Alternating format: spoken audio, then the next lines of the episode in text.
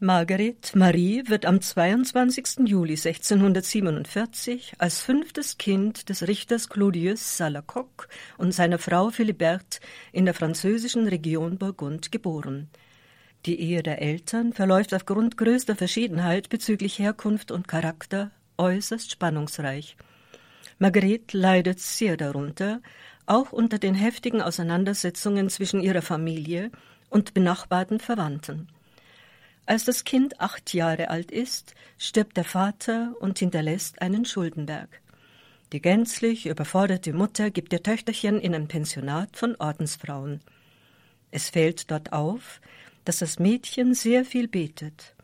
Als Margrethe an einer Art Kinderlähmung erkrankt, muss sie nach Hause zurückkehren. Die Mutter arbeitet inzwischen als Dienstmagd bei Verwandten. Die Familie führt deshalb ein äußerst kümmerliches Dasein. Margaret ist gelähmt, ist fast immer ans Bett gefesselt. Nach vier Leidensjahren bittet sie in ihrer Verzweiflung die Gottesmutter um Heilung.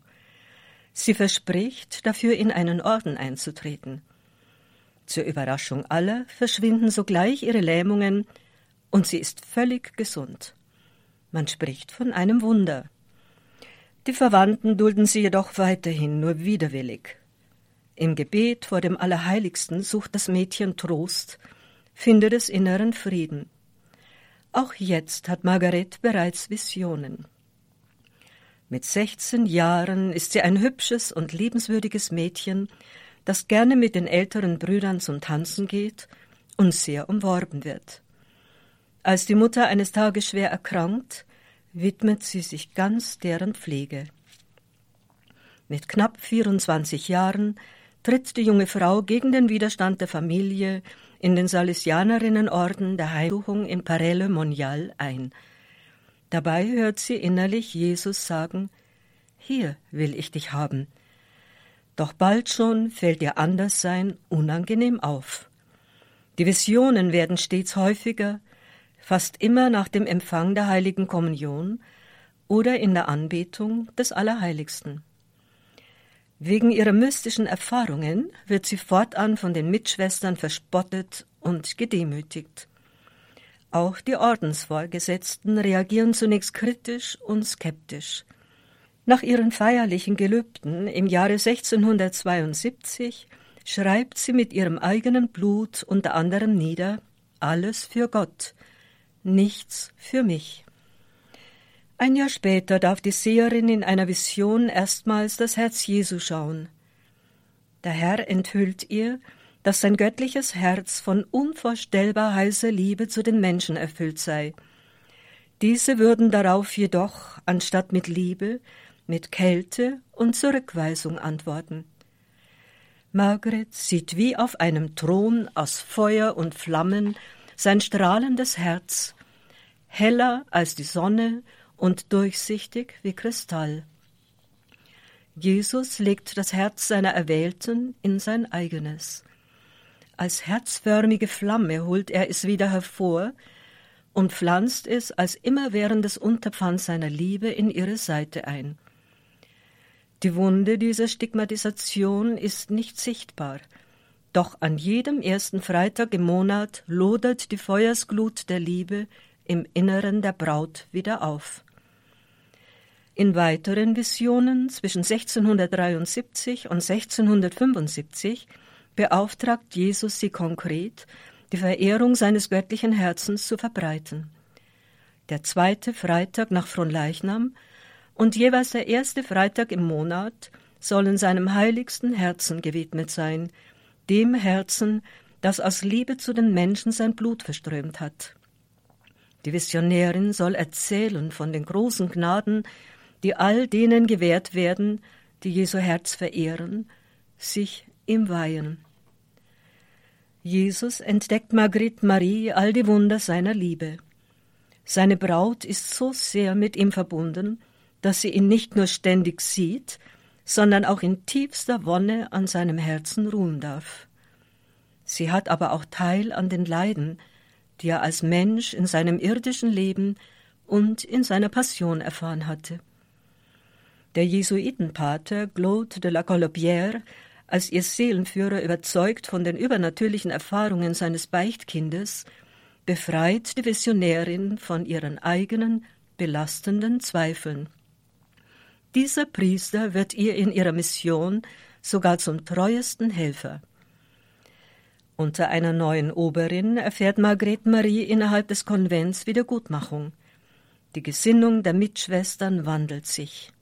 Ja, die einst Geschmähte wird sogar zur Novizenmeisterin ernannt. Jetzt selbstbewusst, doch sanft und geduldig, begleitet sie die jungen Nonnen, führt sie in die Spiritualität des Ordens ein. An ihrem Geburtstag des Jahres 1685 feiert sie mit großer Freude zusammen mit mehreren Schwestern eine Andacht zu Ehren des Herzens Jesu. Ein Jahr später wird das Herz Jesu Fest von der gesamten Gemeinschaft begangen. In weiteren Visionen erhält die Nonne unter anderem den Auftrag, den französischen König Ludwig XIV. zu bitten, ganz Frankreich dem Herzen Jesu zu weihen. Erst 200 Jahre später wird der Wunsch erfüllt, mit der Errichtung der Sacré-Cœur-Basilika auf dem Montmartre, der höchsten Erhebung von Paris. Als im Jahre 1690 an die Seherin die Bitte herangetragen wird, als Oberin dem Konvent vorzustehen, lehnt sie ab. Noch im selben Jahr, am 17. Oktober, stirbt sie 43-jährig im Heimsuchungskloster von Varay-le-Monial. Ihr letztes Wort ist Jésus, Jesus. Vielleicht als ein Zeugnis des Himmels bleibt ihr Gehirn unverwest. So mancher hatte sie zu Lebzeiten anfangs sogar für eine Verrückte gehalten. Das Gehirn und kleine Teile ihres Skeletts werden in einer besonderen Reliquie in der Erscheinungskapelle verehrt. Eine wechselnde Grabfigur der Heiligen markiert die Stelle ihrer Beisetzung.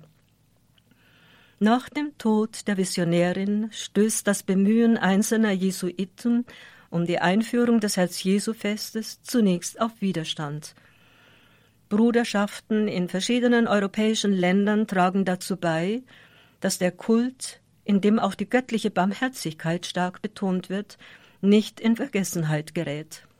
In der Zeit der Aufklärung mit ihrer einseitigen Herrschaft des Verstandes wird er stark bekämpft. Doch ohne Herz, das der Sitz der Liebe ist, wird eine Gesellschaft eiskalt. Offensichtlich als Antwort auf jene Epoche führt Papst Pius IX. 1856 die Feier des Herz-Jesu-Festes für die Kirche verbindlich ein. Basis sind für ihn die Visionen von Margarete Marie Alacoque. Folgender Ausspruch der heiligen Margareta Maria Alacoque könnte ein Leitgedanke für ein gutes christliches Leben sein. Um die Zeit gut zu verwenden, muss man glühend und beständig lieben.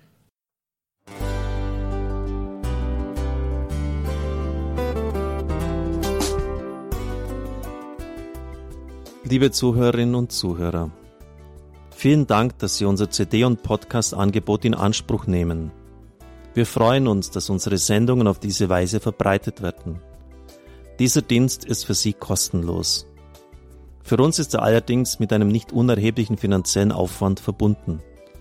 Deshalb sind wir für jede Spende dankbar.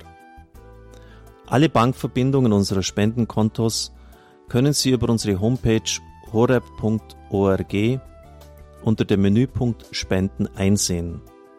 Dort besteht auch die Möglichkeit, online zu spenden.